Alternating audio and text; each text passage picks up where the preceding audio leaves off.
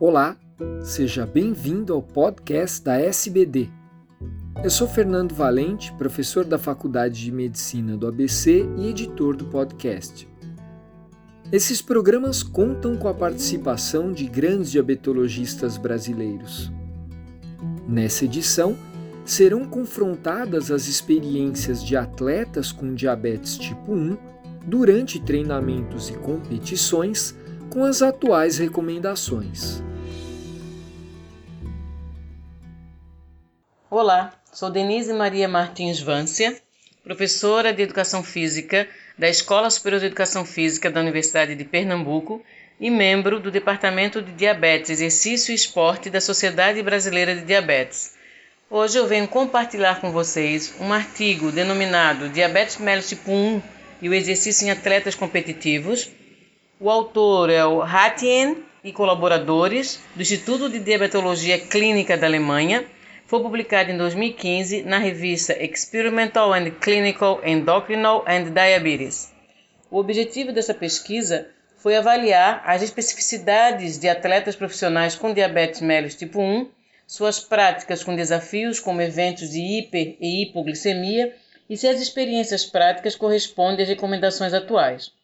Como metodologia, participaram atletas com diabetes mellitus tipo 1 que eram ativos né, uh, no esporte em nível profissional. Foram 20 atletas selecionados. Os esportes competitivos foram definidos como atividades físicas conduzidas com treinamento, pelo menos 3 a 4 dias na semana e com a duração mínima de 4 horas por semana, com o objetivo de participar de competições e ou melhorar o desempenho. Foram agrupados em atletas de endurance resist ou resistência, 10, e não endurance ou não resistência, mais 10. Endurance ou resistência é a capacidade de suportar um esforço estressante prolongado, por exemplo, uma maratona, Bom, o instrumento utilizado, eles desenvolveram um questionário padronizado especificamente para essa pesquisa, composto por 16 perguntas respondidas pelos atletas. Em relação aos resultados, os atletas de resistência e não resistência não apresentaram diferenças significativas pra, para a idade, distribuição por gênero, índice de massa corporal e duração do diabetes. No entanto, os atletas de resistência apresentaram uma tendência a praticar esportes profissionais por um período mais longo. Atletas de resistência utilizaram exclusivamente análogo de insulina e ambos os grupos novamente não apresentaram diferença significativa na técnica da injeção.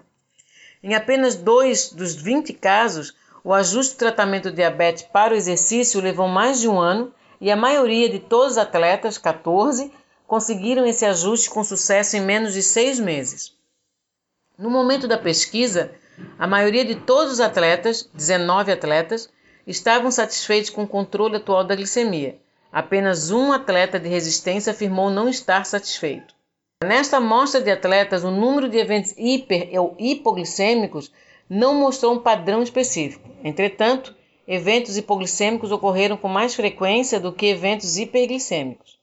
Apenas um atleta nunca apresentou uma hipoglicemia e 70 a 80% de todos os atletas apresentaram hiperglicemia. Oito dos atletas relataram decréscimo, três aumentos, cinco ficaram estáveis e quatro um curso irregular dos valores de glicemia após o treinamento. O valor alvo médio da glicemia ele foi menor para os atletas de não resistência em comparação aos atletas de resistência, 195 versus 137, e foi maior 200 mg por decilitro em 50% para todos os atletas de resistência, mas para nenhum dos atletas de não resistência. Portanto, a descoberta né, de metas mais altas nos valores da glicemia para atletas de resistência comparadas aos atletas de não resistência refletem as recomendações atuais para evitar hipoglicemia. Os valores de glicemia entre 90 e 100 antes do exercício foram alvo de 20% dos atletas de não resistência mas nenhum dos atletas de resistência. A dose de insulina por quilo de peso corporal foi maior nos dias sem exercício em comparação aos dias de treinamento ou competição para ambos os grupos de atletas, com uma tendência a doses mais altas em atletas de não resistência nos dias de competição. Quando comparado com a dose insulina nos dias sem exercício, ambos os grupos de atletas reduziram a insulina em cerca de 25% nos dias de treinamento. Entre 21 e 37% de redução nos dias de competição e cerca de 20% de redução após o exercício. A redução da dose insulina nos dias de treinamento e competição, em comparação né, aos dias de sem exercício, foi semelhante para atletas de resistência e de não resistência. Portanto, a tendência para menores doses de insulina por quilo de peso corporal nos dias de competição sublinha a relevância desse mecanismo na prática. A gente sabe que a menor quantidade de insulina vai evitar um quadro de hipoglicemia né, durante a prática de exercício físico e principalmente na competição. Apenas um atleta não realizou contagem adicionais de carboidratos para prevenir eventos hipoglicêmicos. Todos os atletas de não resistência faziam suas contagens de carboidrato adicionais né, após o monitoramento da glicemia, o que aconteceu apenas para metade dos atletas de resistência. Os autores acreditam que, devido aos cronogramas de treinamento semelhantes, as diferenças de carga física nos dias de treinamento podem ser insignificantes e poderia explicar o resultado dessa pesquisa. Para evitar eventos hipoglicêmicos, né, a maioria dos participantes utilizou carboidratos adicionais. Esses atletas podem ser especialmente experientes e podem ter uma sensação altamente sensível do corpo, permitindo-lhes estimar a quantidade equivalente de carboidratos. Além disso, também, a observação de que isso estava presente apenas em atletas de resistência está alinhada com a recomendação do uso preventivo de unidades adicionais de carboidratos com maior atividade de resistência prolongada. Embora todo atleta com diabetes deva adaptar seu regime de tratamento antes e depois do treinamento da competição, de acordo com as suas próprias experiências pessoais, né? Os resultados da presente pesquisa baseiam-se em experiências de longa data de profissionais esportistas que incentivem atletas que não são de resistência a ter como meta perto de níveis normais de glicemia antes da competição, enquanto os atletas de resistência devem ter como meta valores de glicemia acima do normal antes da competição.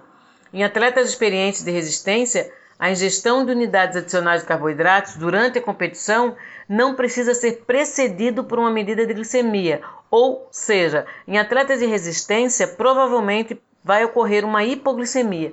Então ele não precisa medir a glicemia para confirmar essa hipoglicemia ou essa queda da glicemia. Ele pode consumir o carboidrato, porque provavelmente até o final da prova ele vai ter uma hipoglicemia e com isso ele vai evitar esse evento hipoglicêmico. Essa pesquisa ela identificou três diferenças entre atletas de resistência e não resistência com regimes semelhantes de duração e tratamento do diabetes. Primeiro, os grupos apresentaram diferença no seu alvo de glicemia antes do exercício, com atletas de não resistência relatando valores alvo mais baixos de glicemia. Segundo, atletas de resistência usaram unidades adicionais de carboidratos para evitar eventos hipoglicêmicos mais frequentemente, sem monitorização da glicemia.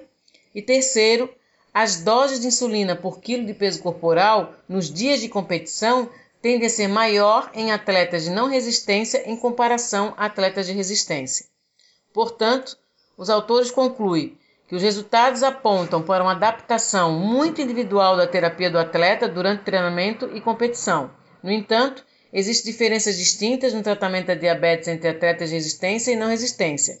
E acrescentam que pesquisas maiores são necessárias para elaborar os desafios e recomendações específicos para vários tipos de esporte. E eu acrescento também que o atleta diabético, principalmente o atleta diabético tipo 1, que usa exclusivamente insulina, ele deve ter uma orientação em relação à dose de insulina, tipo de insulina, horário que ele faz a aplicação, além, claro, de um acompanhamento nutricional para poder fazer os ajustes do carboidrato antes, durante e após um treinamento ou uma competição. E que também é de suma importância que o técnico, o treinador, o professor de educação física Compreenda essa tríade do tratamento da diabetes: insulina, exercício e alimentação. Eu agradeço a atenção de todos e até a próxima.